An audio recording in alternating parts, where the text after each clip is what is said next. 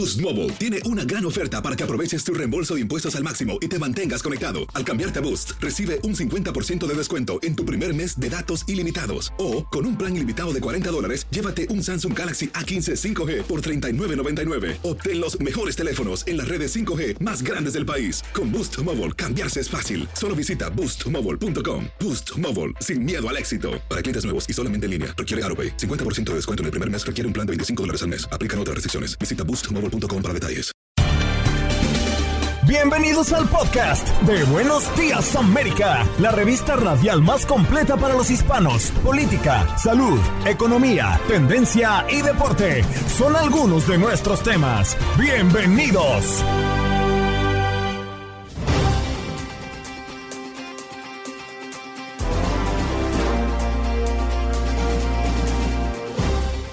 Hoy en Buenos Días América conversamos con Antonio Guillén, periodista de Univisión San Antonio, experto en la frontera y temas de migración, hablándonos del gobierno de Biden que resalta éxito de medidas en la frontera con drástica disminución de cruces ilegales. Pero ¿realmente las cifras son así tan reales como se pinta? ¿Qué está pasando en la frontera y si están llegando menos o más personas para migrar a los Estados Unidos? También en nuestro programa en la mañana del día de hoy hablamos con Alejandra Núñez, administradora asistente adjunta para fuentes móviles en la Oficina de Aire y Radiación de la Agencia de Protección Ambiental para descarbonizar el transporte en Estados Unidos. ¿Cómo se lograría? ¿Cómo estaría impactando la vida de los ciudadanos? ¿Cuáles son las acciones para llegar a esta realidad? Deilu Rincón, proteccionista de animales, hablando del maltrato animal a propósito de este caso en Nueva York, este hombre que es exhibido en video por maltratar a su cachorro y es arrestado en Yonkers específicamente. ¿Qué dicta la ley? ¿Qué dice la ley? ¿Y cómo se aplica a los maltratadores de animales?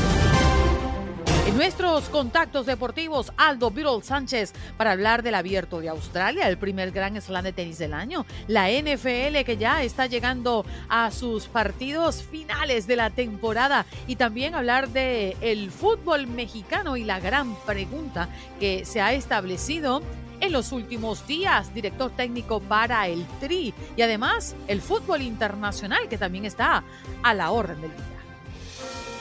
¿Qué pasó? Las noticias relevantes.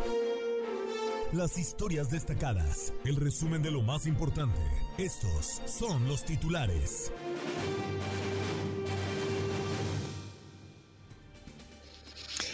Lamentablemente debemos decir que murió de frío. Salvadoreño fallece por bajas temperaturas en una parada de bus en Baltimore. Según un reporte de la policía local, eh, pues Frank Guevara fue declarado muerto frente a una plaza comercial la mañana del pasado 15 de enero. Ese fin de semana la sensación térmica de la ciudad eran tan bajas como 23 grados Fahrenheit o menos 5 grados centígrados. Estados Unidos está cerca de hacer que las vacunas contra el COVID-19 se administren de forma anual, como la de la gripe, un importante cambio de estrategia en la lucha contra un virus que sigue mutando rápidamente. La Administración de Alimentos y Medicamentos, la FDA, pidió a sus asesores científicos que ayudaran a sentar las bases para el cambio a dosis de refuerzo una vez al año para la mayoría de los estadounidenses y cómo y cuándo actualizar periódicamente la receta de las vacunas.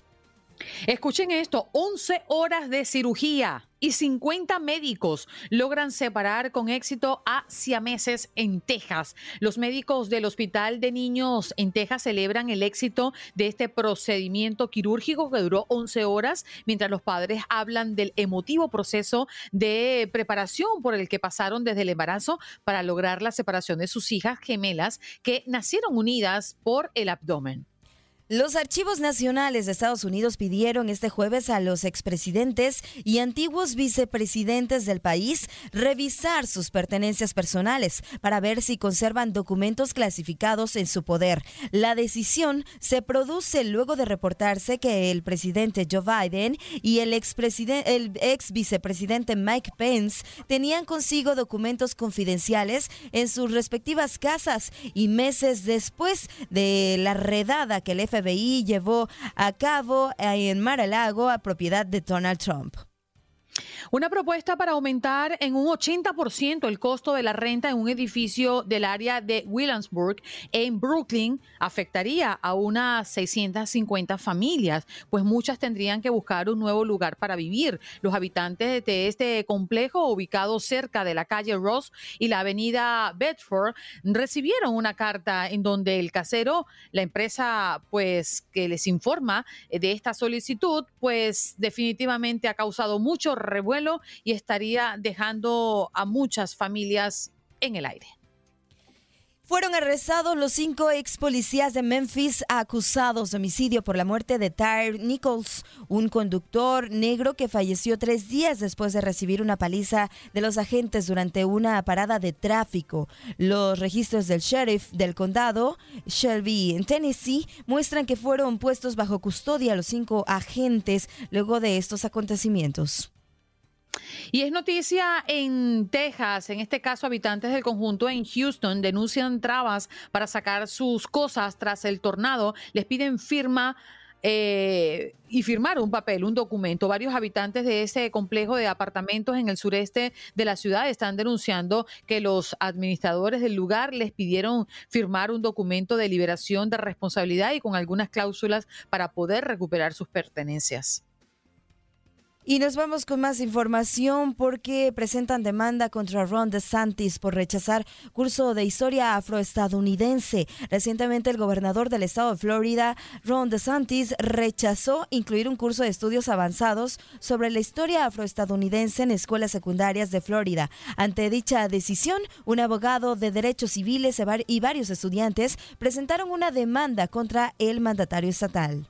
Y en información eh, deportiva, arrancado la jornada número 4 de la Liga MX con el empate 2 por 2 entre Atlas y Santos Laguna.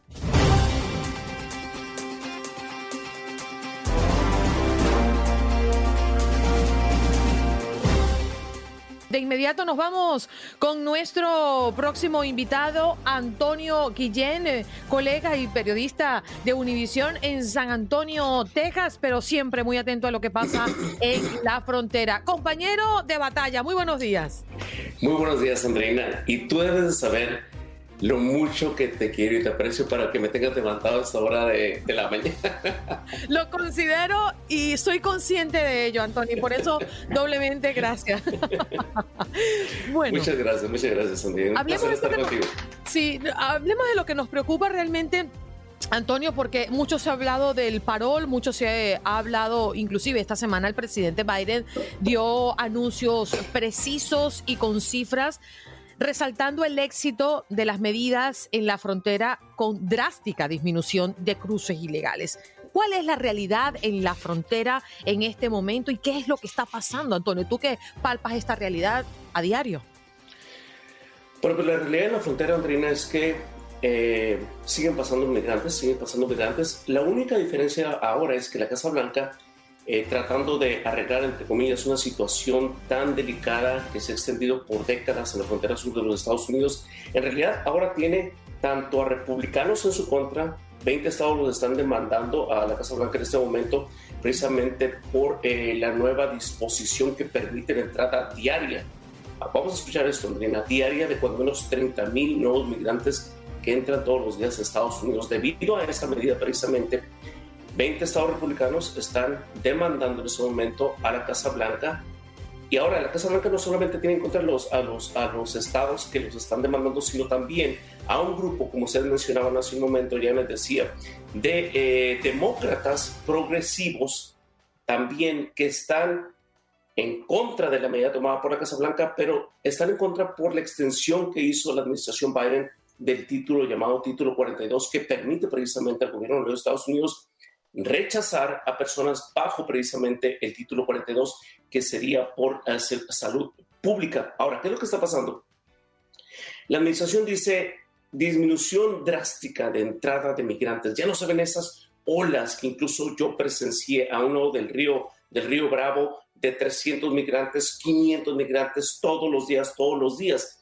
Eso se ha detenido. ¿Por qué se ha detenido? Bueno, porque la administración de alguna manera está permitiendo ahora esos 30 mil diarios, pero esos 30 mil que están pasando diariamente, Andreina, están pasando caminando sin ningún problema el puente internacional entre México y los Estados Unidos. ¿Por qué? Porque ahora esos migrantes están siendo procesados, procesados en México por organizaciones no gubernamentales a las cuales se les ha dado el poder de procesarlos y ya mandarlos con un documento se presentan, cruzan el puente, se presentan ante el, agente migratorio, le dicen aquí está el permiso que ya tengo procesado y los agentes migratorios le dicen pase usted, porque ya saben precisamente que están siendo procesados en México. ¿Cuál es el problema que están viendo los estados que están demandando a la Casa Blanca? Bueno, el problema es que lo que están haciendo estas organizaciones gubernamentales en México supuestamente no tiene nada que ver con procesos legales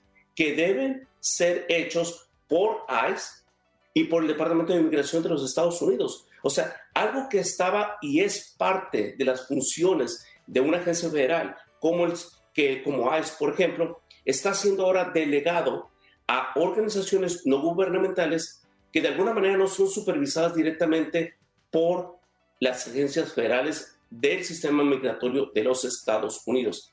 Es cierto, la administración dice, estaban pasando más de 3.000 personas diarias, ahora hace el 24 de enero solamente pasaron 115 personas. Claro que pasaron 115 personas porque ya no tienen la necesidad de arriesgarse como le estaban haciendo antes. ¿Por qué? Porque ahora van, se presentan en México, en ciudades fronterizas, van, ahí mismo los procesan y entran estas personas sin ningún problema ya a Estados Unidos. Así que eh, se puede ver como algo, entre comillas, eh, enmascarado de alguna manera si no estamos viendo los cruces masivos que habíamos estado ah, viendo, pero ahora pues ya el cruce es por el puente internacional, por estas medidas tomadas precisamente por la eh, administración Biden.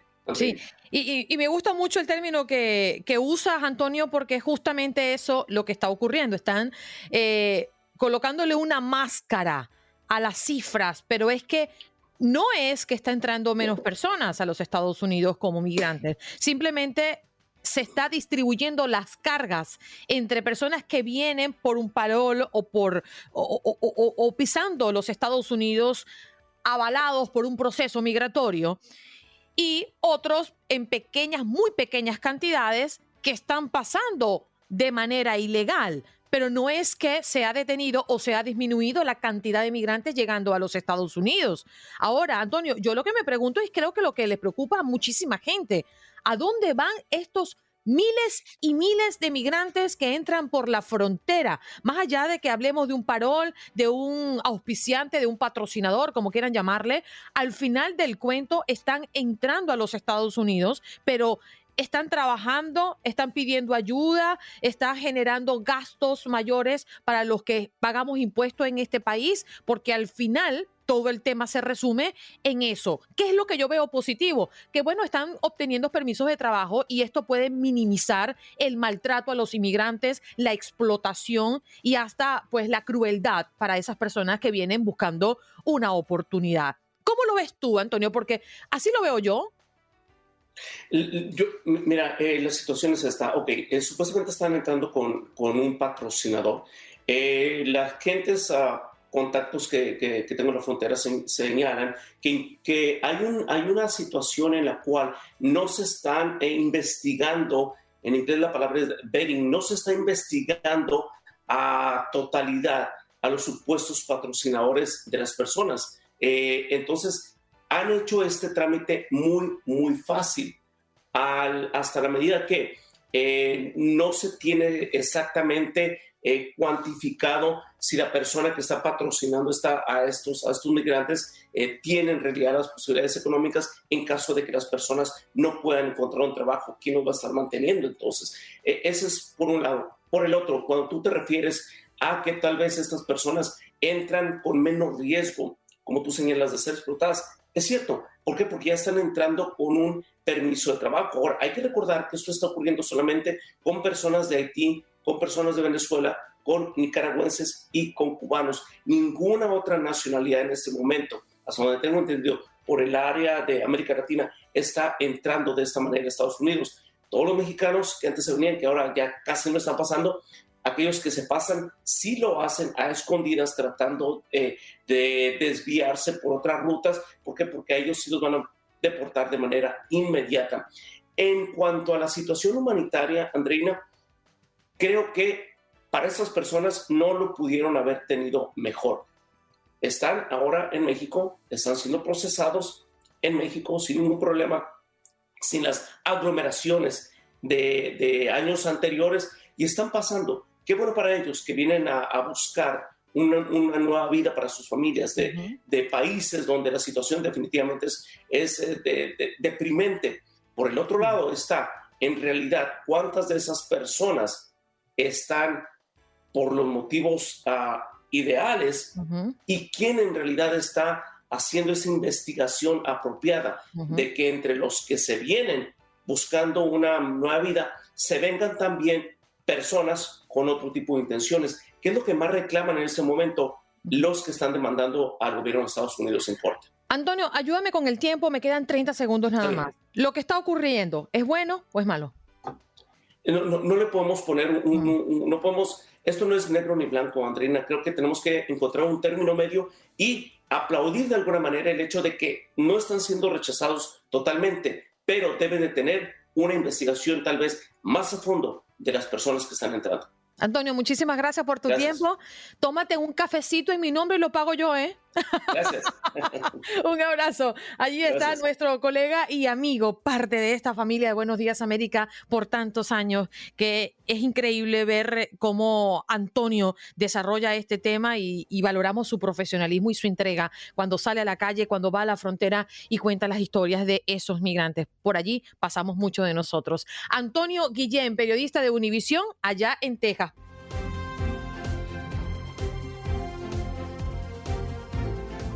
Bueno, vámonos de inmediato con eh, nuestra próxima invitada. Un tema muy interesante, muy interesante el que vamos a abordar a continuación.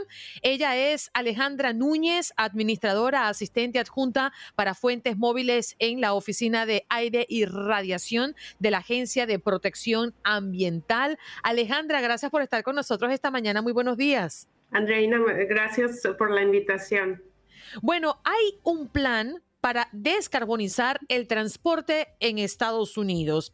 Este proyecto histórico estaría promoviendo la agenda de transporte limpio del presidente y reducirá drásticamente los costos para el consumidor, estaría mejorando la salud pública y aumentará la seguridad energética de esta nación. Pero Alejandra, ¿cómo se lograría esto? Bueno, Andreina, gracias al liderazgo del presidente Biden anunciamos este plan nacional. Para poderlo lograr se va a requerir la colaboración de todos, pero nosotros estamos poniendo el ejemplo. El Departamento de Transporte, el Departamento de Energía, de Vivienda y Desarrollo Urbano y la Agencia de Protección Ambiental.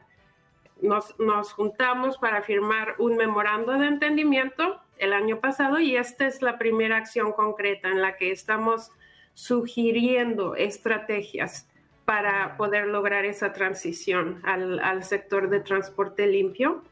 Estamos colaborando muy, muy cercanamente en, en, todas estas áreas que involucran el sistema de transporte, pero también va a requerir la participación del sector privado. Gracias al Congreso de los Estados Unidos tenemos dos leyes sin precedente que van a poder generar inversiones muy, muy significativas en, el sistema de transporte, la ley de infraestructura bipartidista y la ley para reducción de la inflación.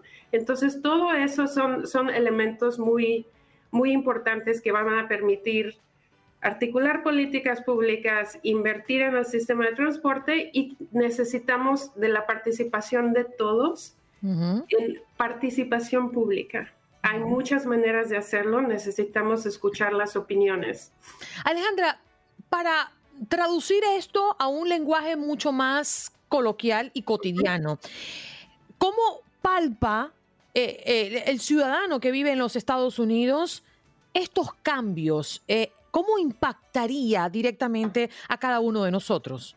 Bueno, mira, Andreina, esas inversiones que, se están haciendo ya desde el año pasado, muy significativas en el sistema de transporte público o en, para poder promover vehículos limpios o en el sistema de infraestructura para recargar los vehículos con electricidad, por ejemplo, Todas esas inversiones son muy importantes para poder lograr reducir el cambio climático, que nosotros sabemos es un factor que causa efectos en la salud pública. Y además las políticas públicas que todas estas agencias tenemos desde nuestro propio entorno, por ejemplo, la EPA se encarga de, de, hacer regulaciones para los vehículos, los vehículos de pasajeros, los vehículos pesados que proveen esa, esa seguridad al sector privado y también al público que se van a poder lograr gracias a la combinación de la inversión y, esas políticas públicas, muy significativas reducciones de emisiones que van a proteger la salud pública y también desde el, desde el ah, punto de vista económico, toda esta inversión que se va a lograr va a generar buenos empleos que estén bien remunerados. Nosotros estamos todos juntos en el gobierno federal muy enfocados en tratar de que lograr que esas inversiones resulten en muchos beneficios, no solo en empleos, pero también en la reducción de costos de transporte para las familias. Alejandra, en este momento, antes de este plan para descarbonizar el transporte en los Estados Unidos, ¿cuál es el transporte que más está afectando el ambiente, al menos acá en los Estados Unidos? Bueno, mira, los, los, los vehículos de pasajeros mm. son, son, representan la proporción más grande de emisiones de gases de efecto invernadero. Puedo decirte que los vehículos pesados representan una proporción menor, pero afectan más a las comunidades que viven muy en, en proximidad a las carreteras, donde hay mucho, mucho tráfico de vehículos de carga en los puertos y que muchos sabemos, en general siempre son familias de ah, bajos recursos, ah, comunidades de color. Entonces es muy importante ah, comenzar a, regular que en la EPA estamos haciendo eso. Mm. Esos, esos sectores que les llamamos, en el plan de descarbonización le llamamos modos de viaje, esos vehículos primero, pero también hay otros que también estamos mencionando en el plan, como los trenes, los aviones, los barcos, y, todo esto eh, proponemos acciones específicas en, corto plazo y en largo plazo. Alejandra, afuera acá pues cada vez vemos más eh, autos eléctricos, ¿no? Que de hecho es un plan que tiene el actual presidente Biden y muchos estados en los Estados Unidos de cara a los próximos 10, 15 años, ¿no? El tener un porcentaje mayor de autos em, eléctricos en las calles, en cada una de sus casos, ¿no? Pero hoy por hoy, teniendo una porción, podríamos decir, pequeña dentro del porcentaje global, ¿se ha visto el efecto positivo? Eh, ¿Hay números algo que nos puedas eh, mostrar en la mañana del día de hoy que pueda decir, mira, estamos haciendo un trabajo, obviamente es muy prematuro sacar conclusiones, pero sí se ha visto algún beneficio, eh, si hablamos en beneficios ambientales, por supuesto. Sí, claro, Andreina. Mira, en el 2021 la EPA ah, al final del año finalizó una regulación para los automóviles, lo que yo le llamaba los, carros de pasajeros. Esos, esos automóviles empiezan ya, como tú dices, empiezan a transicionar hacia eh, electricidad u otras eh, fuentes limpias de combustible. Nosotros hicimos un análisis que muestra cómo en ese año 2021 había 2% de penetración nacional de vehículos eléctricos, pero para el 2026 va a ser 17% las, empresas están haciendo anuncios muy, muy robustos de las inversiones que están haciendo en esas tecnologías y todo eso nos está ayudando a construir regulaciones que van a, van a basarse en, en mirar a esas tecnologías limpias para poder ayudar a efectuar esa transición. Ahora la EPA está haciendo una regulación que esperamos proponer el mes de marzo que va a mirar hacia los años 2027 y siguientes. Y hoy por hoy, ¿qué porcentaje de vehículos electrónicos están en la calle? ¿Tienes esa cifra? Me parece que hoy por hoy es, es 4%. fíjate. Pero, pero estas dos leyes que mencioné que el Congreso expidió en el 2021 y, y en el 2022 contienen incentivos de impuestos y muchas inversiones que hay diferentes fondos en el Departamento de Energía, en el Departamento de Transporte y también en la EPA para, para poder promover esos vehículos limpios nuevos de estas nuevas tecnologías. Y, y todo eso creemos que nos va a ayudar a cambiar um, esta ecuación y, y, ayudar a efectuar esa transición al sector de transporte limpio mucho más rápido.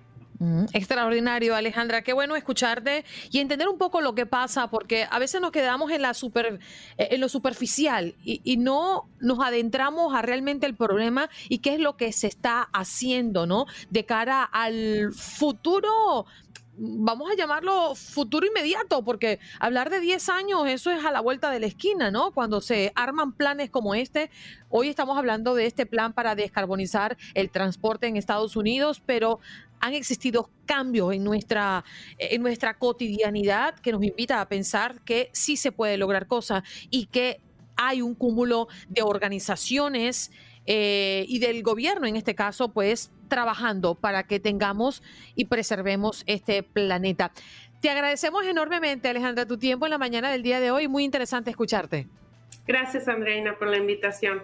Allí está, la escuchaban Alejandra Núñez, administradora asistente adjunta para fuentes móviles en la Oficina de Aire y Radiación de la Agencia de Protección Ambiental, plan para descarbonizar el transporte en Estados Unidos.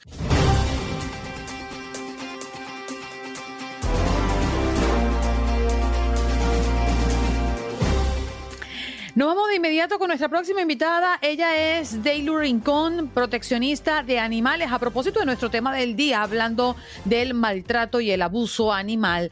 Deilu, buenos días. ¿Qué tal estás? Good morning. Hola, buenos días. Por aquí estamos muy bien, gracias. Un bellísimo clima. ¿Cómo están ustedes?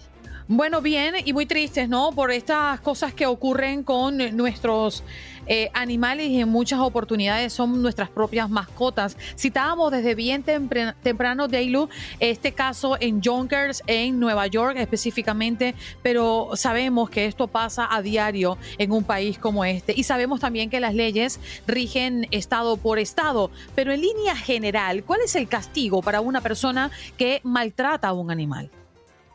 En realidad, uh, puedo hablar aquí por el estado de la Florida, en la ciudad de Miami, y realmente aquí no se enforza la ley. Eh, la, me parece que no está actualizada con la realidad que se vive en este momento, la cantidad de, de animales que tenemos en las calles, impresionantemente perros, porque los gatos son libres de estar en las calles en esta ciudad, pero en los últimos años hemos visto como los perros también ah, eh, básicamente están en las calles.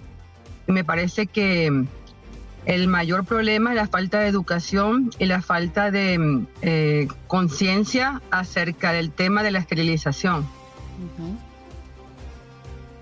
En línea general, eh, lo que yo he visto en el diario Vivir aquí en Miami es que las personas no esterilizan. Segundo, eh, hay muchos criaderos ilegales que no son investigados eh, tercero, ah, cuando tú, em, cuando tú eh, denuncias un caso de crueldad animal, tienes que tener pruebas, pruebas contundentes que realmente para que eso llegue a otro paso, como grabaciones del maltrato al animal en el momento, eh, tienes que tener autopsias de animales que han sido envenenados y tienes que tener prueba de que eso ha sido así y que la persona que tú estás acusando eh, es la persona encausada en este asunto. Entonces, la ley me parece que es muy, es muy débil em, en cuanto a la magnitud de lo que estamos viviendo en este momento. Hay una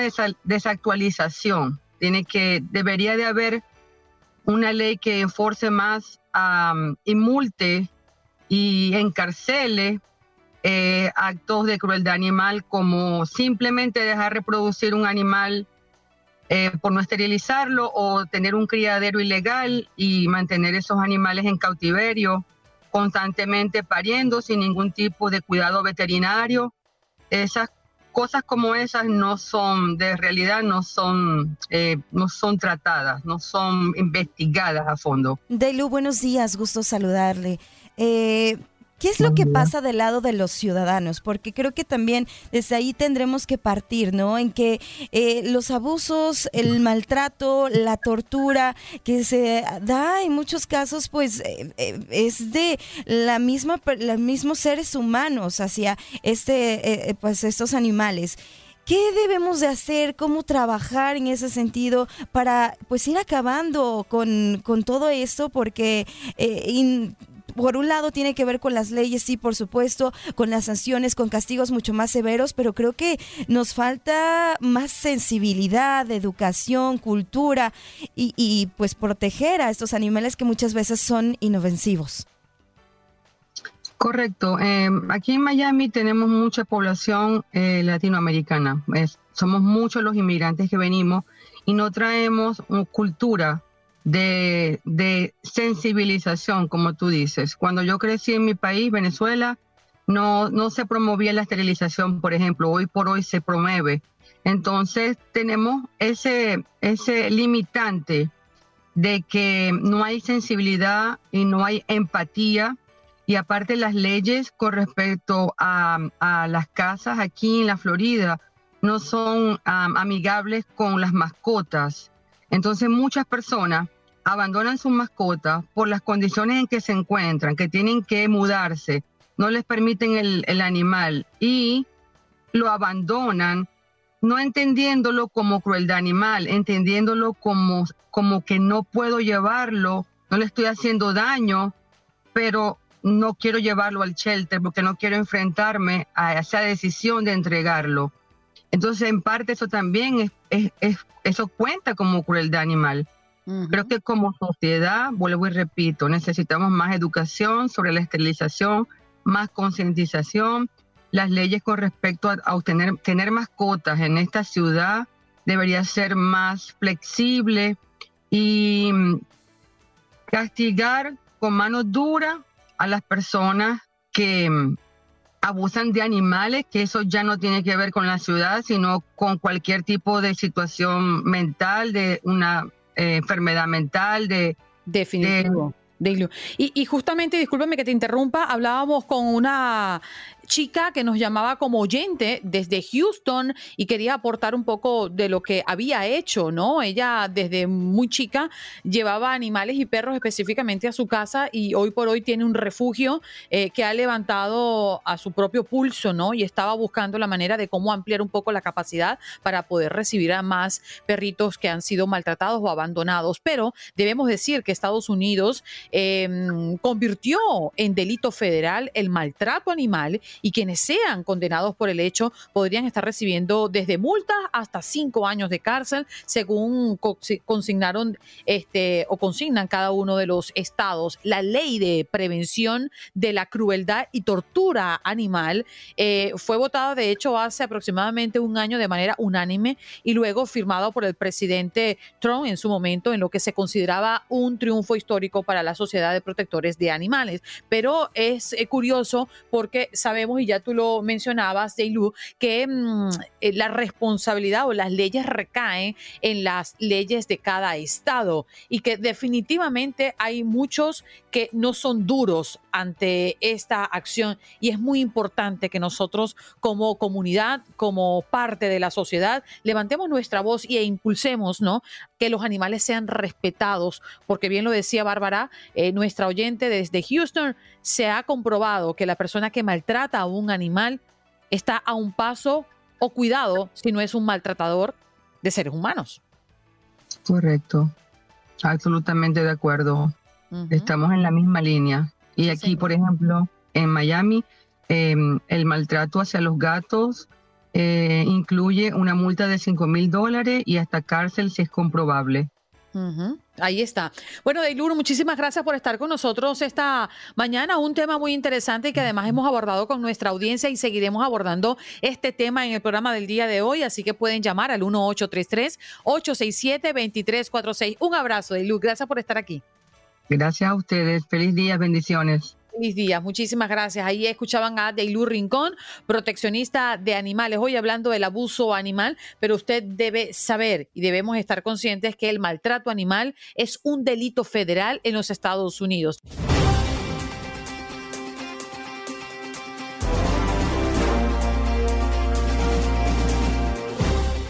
Como todos los viernes, les contamos qué ofrecen nuestras pantallas de Univision en nuestro espacio aquí y ahora. Para hablarnos del programazo que se van a lanzar el próximo domingo, tenemos a nuestra colega y amiga María Antonieta Collins.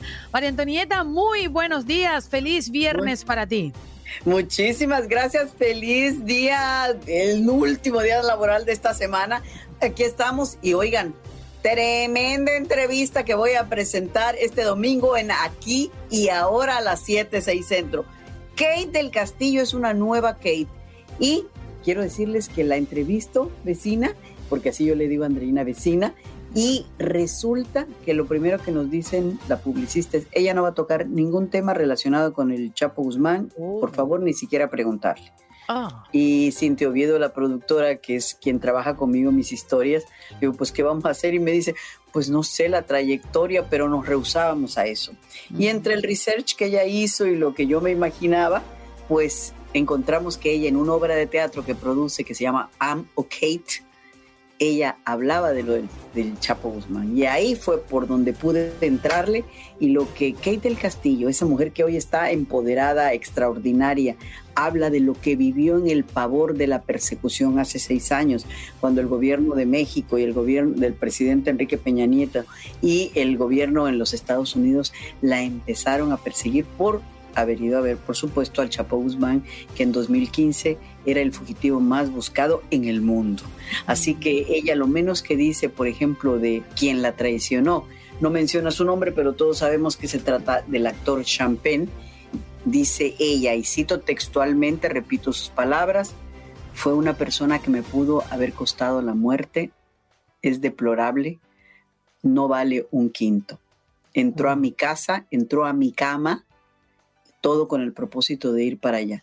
Me pudo haber costado la muerte. No, vaya, es una entrevista que a todos, a todos nos dejó con la boca abierta. Y ella dice, yo soy responsable de mis acciones, yo soy la única responsable de haber ido a esa reunión en la sierra, pero lo volvería a hacer Claro que en forma diferente, sin confiar en personas que no debía. Así María Antonieta, hablas de la habilidad del periodista, ¿no? Para poder buscar ese tema de interés para todos, porque sabemos que esto está en el ambiente, el, caso del Chapo Guzmán, pero también te enfrentaste a una eh, mujer muy fuerte, al menos así se hace mostrar, una mujer de mucho carácter y muy frontal.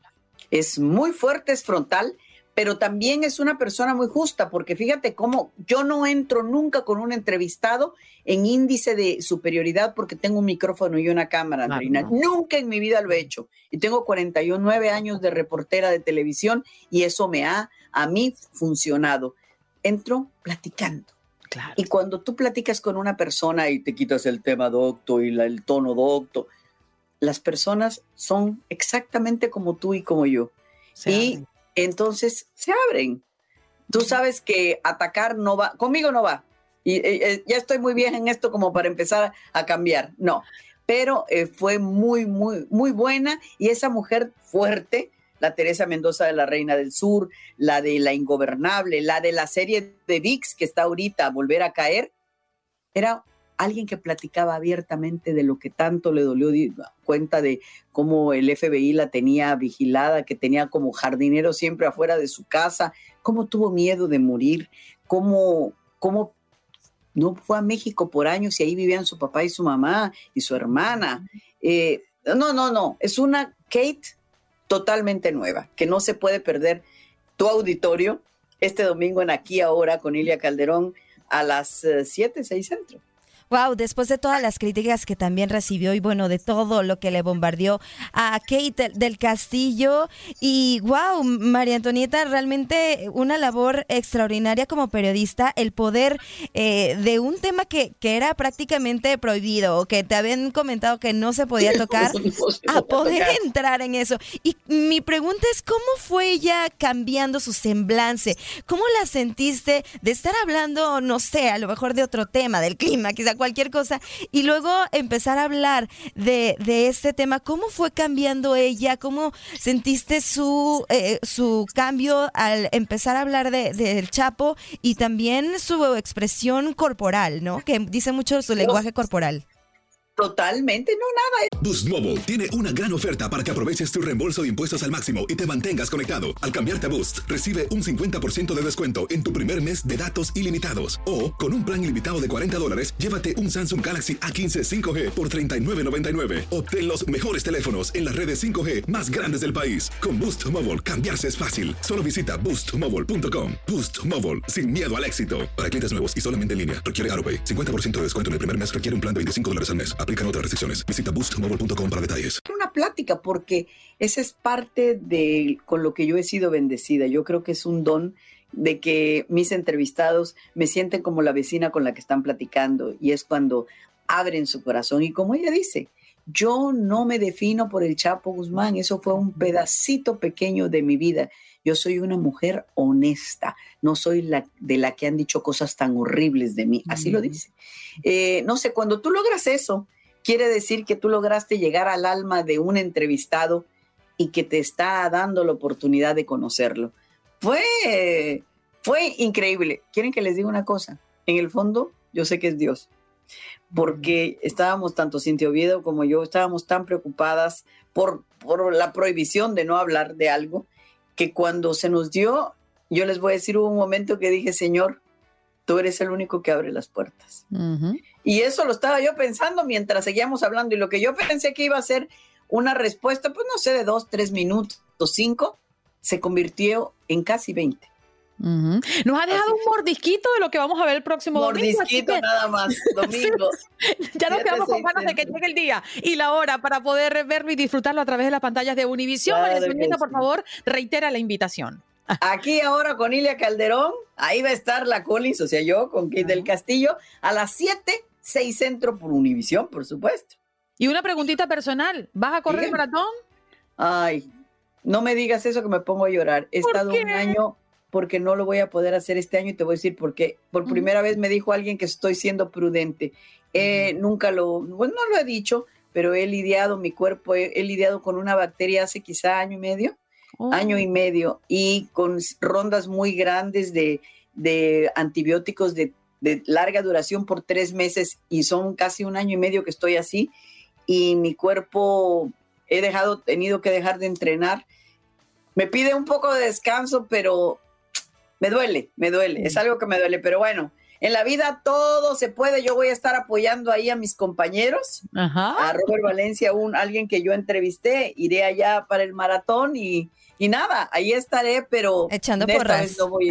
Allí estará Jorge Hernández también, que nos ha Jorge Hernández va a estar ahí. Con su esposa, nuestra amiga en común, Adriana Grillet. Bueno, van a estar muchos. Ay, la Grillet va a estar ahí, es cierto. Así que no, no, ya, ya me siento mejor. Voy a estarlos apoyando a todos. Vámonos el domingo a darle porras a nuestros compañeros. Muchas gracias, María Antonieta, te queremos. Yo los quiero mucho. Buen día. Hasta Buen día, vecina. María Antonieta Collins, periodista de Univisión, hablando de lo que tiene aquí y ahora el próximo domingo. Estás escuchando el podcast de Buenos Días América, la revista radial más completa para los hispanos. Escúchanos en las diferentes plataformas: Euforia, Spotify, TuneIn y iHeartRadio. Tu DN Radio. Vivimos tu pasión. y orgullo. Todo por ser campeones. En Buenos Días, América. Contacto Deportivo.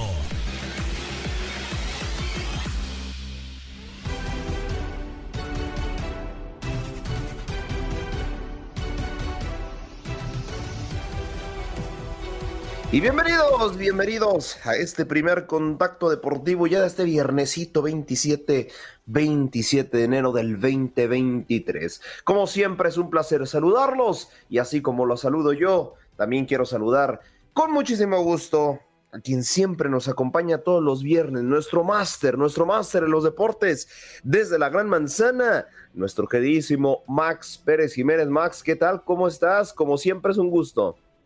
Aldo, ¿qué tal? Eh, un abrazo fuerte desde la ciudad de Nueva York para ti y para todo el equipo de Buenos Días América. Le decía yo a Jorgito, wow, increíble, último viernes del mes de enero. Qué rápido, ¿eh? Oye, a mí se me hizo lentísimo este mes, fíjate. No me diga, no me diga. Bueno, hablemos un poquito de la NFL con los equipos de Nueva York, Giants y Bills fuera, así de un sopetón. Nos sacaron este fin de semana. ¿Qué pasó? Pues este fin de semana nos preparamos para la semifinal y yo no sé tú, Aldo, pero yo me voy con Cincinnati y Filadelfia al Super Bowl. Me gusta estar contra ti. Uy, sí, yo, yo creo que las águilas sí, sí, sí pasan. Para mí son eh, ligeramente favoritas, a pesar de que es la llave más pareja. Y del otro lado, sí, fíjate que muchos dan por favorito a los Bengals, pero no lo veo tanto yo, ¿eh? Yo creo que, ay, ese partido está cerradísimo, pero sí veo ligera, ligeramente superior, eh, por muy poquito al conjunto de los Chiefs. Yo me imagino que, que por la lesión ligera de, de pues todo el mundo pues buscando, eh, pero hay que destacar, el equipo de Cincinnati ha venido jugando un buen fútbol eh, y yo creo que el hecho de que le hayan ganado a los Bills enseñó algo de que, que están preparados como para algo más. Yo, yo lo veo compitiendo en el Super Bowl y como te digo, me voy con Filadelfia porque ha jugado un tremendo fútbol también. Eh, vamos a ver, van a ser dos partidos interesantes y y esperemos al final. De todas maneras, eh, atrévete, atrévete a decir con quién te vas. Ya, de una vez quién es el ganador del Super Bowl o quiénes van a ser mis finalistas? No, no, no, no, no, los dos que van al Super Bowl. Ah, los dos que van al Super Bowl, sí, las Águilas y el conjunto de los Chiefs, para mí. Ok, ok, ok, muy bien. Vamos a esperar. Hablamos un poquito de béisbol. Los Yankees en Nueva York, tras la búsqueda sin éxito de un jardinero izquierdo, para la temporada 2023, su gerente general, eh, Brian Cashman, dio a conocer esta semana que el veterano Aaron Hicks, eh, hasta ahora, es la solución del jardín izquierdo para los Yankees de Nueva York. Recordemos que este hombre está firmado por cuatro años más por los Yankees de Nueva York y aunque ha sido una historia de lesiones y eh, es un hombre con potencial. Ojalá que esté saludable y pueda eh, solucionarle ese problema a los Yankees de Nueva York de la parte eh, izquierda de los jardines. El año pasado solamente ocupó unos 400 turnos en el 2022 Además, pues le restan cuatro años, como dije, en el contrato de siete años que firmó con los Yankees de Nueva York. Eh, si bien es saludable, podría ser la solución. Eh, esta determinación, después de eh, frustrarse las posibilidades de negociaciones con Piratas de Pittsburgh, porque los Yankees querían a Brian, a Brian Reynolds, uno de los peloteros más codiciados en esta en esta temporada y no, ha, no lo ha soltado al equipo de los Piratas de Pittsburgh, pero eh, también estuvieron detrás de Max Kepler, que no, no tuvieron éxito los Yankees, y, y finalmente pues se van con eh, Aaron Hicks como la solución para los jardines izquierdos. Los Mets de Nueva York, por otra parte, eh, cada movimiento en los deportes pues beneficia o perjudica a alguien el hecho de que la contratación de Carlos Correa eh, pues no haya llegado a, un, a una conclusión positiva para el equipo de los Mex de Nueva York, pues viene a beneficiar al novato tercera base Brett Baby de los Mex de Nueva York, que ahora pues ha, tomado un segundo aire y, creemos que si Baby se prepara realmente como, como creen los Mex de Nueva York, que tiene potencial, pues podría ser un gran competidor para Eduardo Escobar, que es el titular de la tercera base por ahora para los Mets de Nueva York, y yo creo que esto va a estar interesante. Yo creo mucho, Aldo, en la competencia interna dentro de un equipo. Sí, de acuerdo contigo. Creo que eh, ah, incluso a veces eh, en las grandes ligas y en otros deportes también, eh, cuando te sientes amo y señor de una posición, incluso creo que no das tu 100%, pero cuando empiezas a tener a alguien que te piensa a presionar los talones, ahí es donde viene mejor la cosa. Sí, yo creo que esto puede beneficiar al equipo de los Mets de Nueva York a la postre, el tener competencia. Y tú sabes que esta semana finalmente, pues firmaron ya a, a Tommy, Tommy Fan, que no es una superestrella a esta altura de su, de su carrera, pero es un hombre solutivo, un hombre que te puede jugar un buen jardín y que te puede hacer un buen turno desde la banca. Esperemos a ver qué traen los Mets de Nueva York que han gastado más dinero que todo el mundo en esta temporada muerta en la agencia libre. En la NBA, los Knicks de Brooklyn navegando, aruñando sin, sin Kevin Durant, que se estima que regrese ya en una semana. Eh, se han querido echar el equipo arriba, Irving y algunos otros jugadores del equipo de los Knicks de Brooklyn ganaron tres en línea después de haber perdido cuatro. Eh, perdieron un buen partido frente a los 76ers esta semana, pero anoche perdieron 130 a 122 frente a los Pistons de Detroit y ahora se preparan para enfrentarse eh, mañana a las 7 y 30 de la noche en el Barclays Center a los adversarios de ciudad, los Knicks de Nueva York.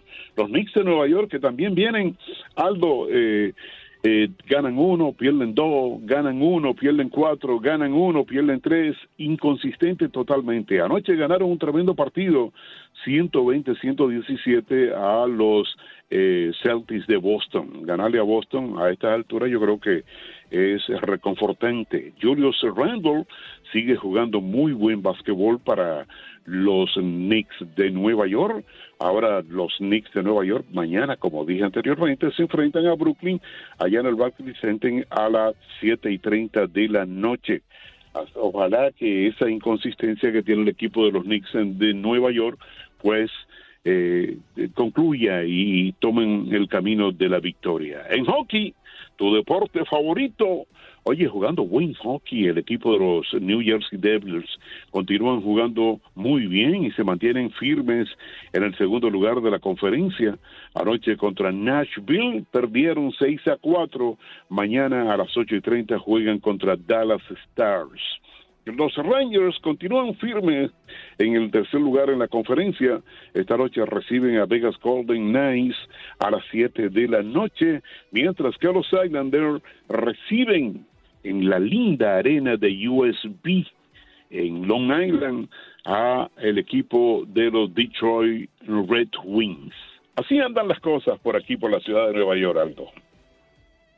Ahí está, Max. Mira, para serte bien sincero, eh, hay jueves que yo rápido checo mi cartelera de NHL para decir, a ver, vamos a ver si los Devils del buen Max se enfrentan a mis Canucks de Vancouver pero se han enfrentado solamente una vez en esta temporada y fue un martes. Entonces, bueno, nunca me quedan bien mis Canucks. entonces, pues así está la cosa, mi estimado Max. Max, como siempre, muchísimas gracias. Aldo, ¿por qué Vancouver? ¿Por qué Vancouver? Vancouver, Vancouver, me encanta esa ciudad, me encanta esa ciudad. Yo creo que ah. le, le, decía a mis compañeros, si no hubiera nacido en Guadalajara, México, me hubiera encantado nacer en Vancouver, Canadá. Así que todo lo que es de Vancouver, yo lo apoyo. Muy bien, un abrazo hermano, feliz fin de semana. Estaré de vacaciones las próximas par de semanas, así que nos enfrentaremos, eh, o sea, nos encontraremos por ahí casi, casi a final del mes de febrero, así que sigan disfrutando y, y gozando. Buenos días, América. Ah, perfecto, Max. Que te diviertas, descansa sobre todo. Y como siempre, será un placer tenerte una vez que estés de regreso. Gracias, Max. Un abrazo. Se juega, se juega la actividad en territorio oceánico porque, porque se jugó el Australia Open. La verdad es que si nos vamos a sorpresas, nos vamos a algo que sea noticioso que de verdad, pues bueno, resalte dentro de lo demás, no. Les voy a decir por qué no. Porque han pasado tanto en la rama femenina como en la rama varonil han pasado los cuatro favoritos para llegar a la gran final. Primero, vamos con las damas. En el individual femenino, pues hubo actividad el día de ayer, pero ya en la nochecita, eh, a partir de las diez y media tiempo del este. Primero se llevó el eh, duelo entre Magda Linet, la polaca, y Arina Zabalenka, la rusa, que evidentemente aquí no hubo ninguna sorpresa. La rusa termina por pasar a la siguiente ronda sin ningún tipo de complicaciones, ganando 2 por 0 a la polaca. Del otro lado, también un partido que pues pintaba la verdad un poco más parejo, pero siguió la misma tónica que la anterior semifinal. Yelena Rybakina, la nacida en la Yugoslavia, eh, perdón, nacida en eh, Uzbekistán, terminaría por perder frente a Victoria Azarenka. Ahí la rusa también termina por imponerse y tendremos eh, pues una final entre Yelena Rybakina y la buena y estimada Arina Zabalenka. Ellas dos eran favoritas en apuestas, no hay ninguna sorpresa al momento. La gran final del tenis eh, femenil se llevará a cabo el día sábado 28 de enero en punto de las 3.30 de la mañana tiempo del este. Así que primero las damas y ahora vamos a la rama varonil porque, porque eh, también eh, tempranito hoy a las 4.30 de la mañana tiempo del este, Nova Djokovic estaría jugando pues la final y también ayer en la nochecita terminaría jugando también Stefano Tsitsipas. Primero vamos con lo que pasó con el griego y es que se enfrentó al eh, ruso Karen Shakarov. Rusia tiene muy buena delegación de tenistas, ¿eh? ahorita analizando las cosas. Eh, Karen Shakanov termina por sucumbir frente a Stefano Tsitsipas, el griego, tres sets a uno, un partido que bueno, también eh, ya sabíamos que era de trámite y bueno, el griego pues se, le sigue dando una dedicatoria, ¿no? A Margot Robbie. Por favor, Margot Robbie, ve a ver a Stefano Tsitsipas, porque también el día de hoy, le reitero, en la madrugada, pues Nova Djokovic sin despeinarse, la verdad es que no fue un partido parejo, para serles bien sincero, tres sets a cero termina por imponerse a Tommy Paul, el estadounidense, y sin ningún problema Nova Djokovic se instala en la gran final. ¿Cuándo será la gran final? Del eh, tenis masculino será el día domingo a las 3.30 de la mañana, tiempo del este. Stefano Tsitsipas contra Novak Djokovic. ¿Cómo pinta la cosa? Y esto sí, eso sí es noticia. ¿Cómo pinta la cosa para mm, este año 2023? Sabemos que Carlos Alcaraz terminó el año siendo el número uno. Se perdió esta Australia Open por eh, lesión, este primer Grand Slam. Eh, también, pues Rafael Nadal, su pésima actuación termina también por condicionar este ranking, porque el 1 y el 2 van a dejar sus respectivas posiciones. Y en caso de que Djokovic gane el Australia Open, estaría siendo el número uno de nueva cuenta en la ATP. Así que habría noticias y simplemente para cerrar el tema de tenis, el día, eh, el día de sábado, también a las 4.45 de la mañana, tiempo del este, la gran final de los dobles masculinos entre Jason Cobbler y Rinky Hikata, perdón, de Australia frente al eh, eh, polaco Jan Zielinski y el lituanés Hugo Nis. Del otro lado, en los dobles femeninos, eh, precisamente se jugará también eh, la gran final entre la pareja de la República Checa el día sábado a las 7 de la mañana, tiempo del este, entre Borba Jerkochka y Katerina Sinikova. Si alguien sabe, por favor, Checo, avíseme si lo pronuncié bien. Estarán enfrentando a Shuko Ayama y Ena Shibahara, las, la pareja japonesa.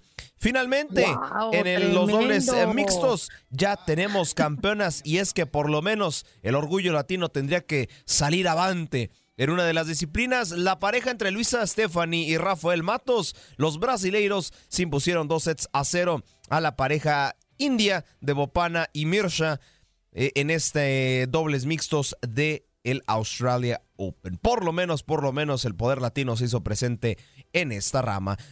Para hablar de lo que es la actualidad del fútbol mexicano y es que sí, hay nueva actualización en el caso Dani Alves. Eh, posiblemente se hablaba de una indemnización económica para el, eh, el mismo jugador hacia, pues, eh, por así decirlo, legalmente su víctima. y el abogado dijo no.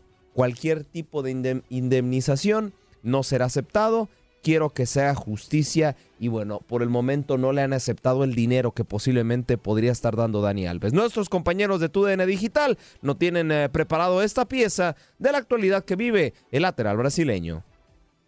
La abogada Esther García López, que defiende a la mujer que denunció a Dani Alves por una presunta agresión sexual, aseguró que rechazaría una eventual propuesta de acuerdo para evitar una condena del futbolista en una entrevista publicada este jueves por el portal brasileño UOL. García subrayó que su cliente ha rechazado de forma firme y reiterada la posibilidad de recibir una indemnización por parte de su presunto agresor, a la que tendría derecho dado que dispone de una buena posición financiera y solo quiere que se haga justicia. Su frase fue, si hay dinero de indemnización en medio, no te voy a contratar.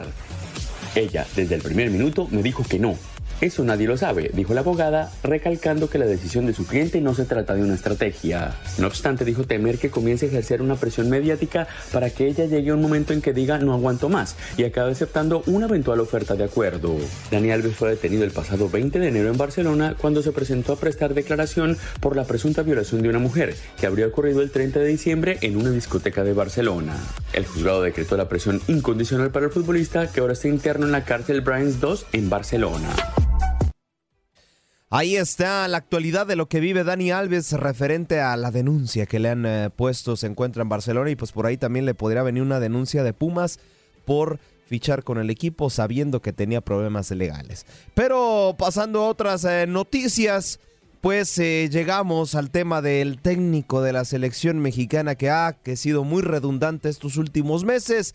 Pues em, nuestro compañero de TUDN, Gibran Araige, nos tiene actualidad referente al nuevo dirigente. Yo primero quiero omitir mi opinión referente al nuevo técnico. Se perfila Guillermo Almada y el Piojo Herrera, pero me parece que el Piojo tiene la, la delantera. Hoy, información extraoficial, hoy parecería ser que tanto Almada como Piojo Herrera estarán presentando sus proyectos y estarán presentando eh, como tal su idea que tienen para el próximo Mundial de Norteamérica 2026. ¿Cuál es mi opinión al respecto? No importa, y, es repetitiva, lo he dicho en varias ocasiones, no importa que nos traigan a Mourinho, que nos traigan a Jürgen Klopp, que nos traigan a Joseph Guardiola, no importa qué técnico nos traigan, mientras no cambie el fútbol mexicano desde su raíz, no va a pasar absolutamente nada. Mientras sigamos haciendo ideas como liga de expansión en vez de una liga de ascenso, no va a haber progreso. Mientras sigamos aumentando eh, bueno, esto para mí no es una, un, mal aspecto, más bien, mientras sigamos dándole prioridad a un extranjero y le estamos dando más chance, no se le juzgue de la manera, de la misma manera que un mexicano, vamos a seguir estando en las mismas. Mientras se siga priorizando lo económico, vamos a seguir a las mismas. Mientras México siga saliéndose de torneos como Copa América, Copa Libertadores que le daba nivel, vamos a seguir haciendo lo mismo. Así que no importa, reitero, que nos traigan a Jürgen Klopp o a Joseph Guardiola. México será igual si no cambia su problema de raíz. Pero bueno, la información de la selección mexicana la tiene Gibran Araige en este reporte en línea, en línea de cuatro, perdón ese problema. Y bueno, a ver qué va a pasar, ¿no? ¿Cómo, cómo queda la federación? Eh, decíamos que hay una división, digámoslo de alguna manera. John de Luisa se va a encargar mucho del tema administrativo, operativo, mundial, FIFA, CONCACAF junto con Íñigo Restra, ¿no? Eh, ellos estarán más en esta función. Y entonces aquí podemos ya ver eh, el organigrama, cómo queda con el Comité de Selecciones Nacionales que ya les contaba. Rodrigo Ares de Parga será el encargado, el director de esas selecciones nacionales. Y después la división en selecciones masculinas con Jaime Ordiales y con Andrea Rodebau de selecciones femeninas, femeniles. Ese será el organigrama eh, que tendrán ahora. Hasta donde tengo entendido, Jaime Ordiales se mantiene en la dirección. Había un poco de incertidumbre. Ya se reunieron, ya hubo una plática entre Ares de Parga y Jaime Jaime y todo parece indicar que, continuará. Te escuchaba ahorita hablar un poco del tema de Ares de Parga, eh, de lo administrativo, del operativo. A mí lo que me dicen es que va más enfocado en el área deportiva y yo no sé si ahí tendremos que incluir el negociar con jugadores, primas, con los equipos, eh, equipos, eh, todo este tipo de cuestiones el contrato con el nuevo director técnico, que creo yo también debe ser una de sus cualidades. El tiempo. En este El tiempo de trabajo de la selección nacional, los microciclos. ¿Vamos a tener tiempo? Esa es la parte o, no? a ver, se tiene que enfocar mucho a bueno, Parca. No eh, para eso es un tema operativo.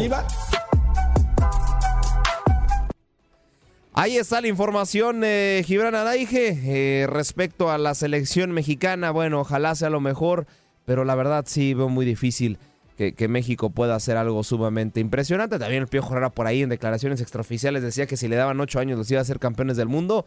No, reitero, mientras no tengas una liga competitiva, mientras no tengas jugadores competitivos eh, en Europa, mientras no tengas a jugadores también en clubes top de Europa, no vas a hacer absolutamente nada. Rueda la pelota en territorio nacional y es que ya estamos listos y preparados para llevarle las emociones de la jornada 4 de la Liga MX. Ya se las llevamos ayer con el partido entre Atlas y Santos y por supuesto de lo que será este fin de semana con sábado y domingo futbolero. Pero antes, antes de ir al análisis de este segmento, le damos la bienvenida a alguien que es ya su casa. Este Buenos Días América, José Luis López Salido. José Luis, ¿qué tal? ¿Cómo estás? ¿Qué onda? ¿Cómo están? Un gran, gran abrazo y un excelente día e inicio de fin de semana para todos quienes nos sintonizan.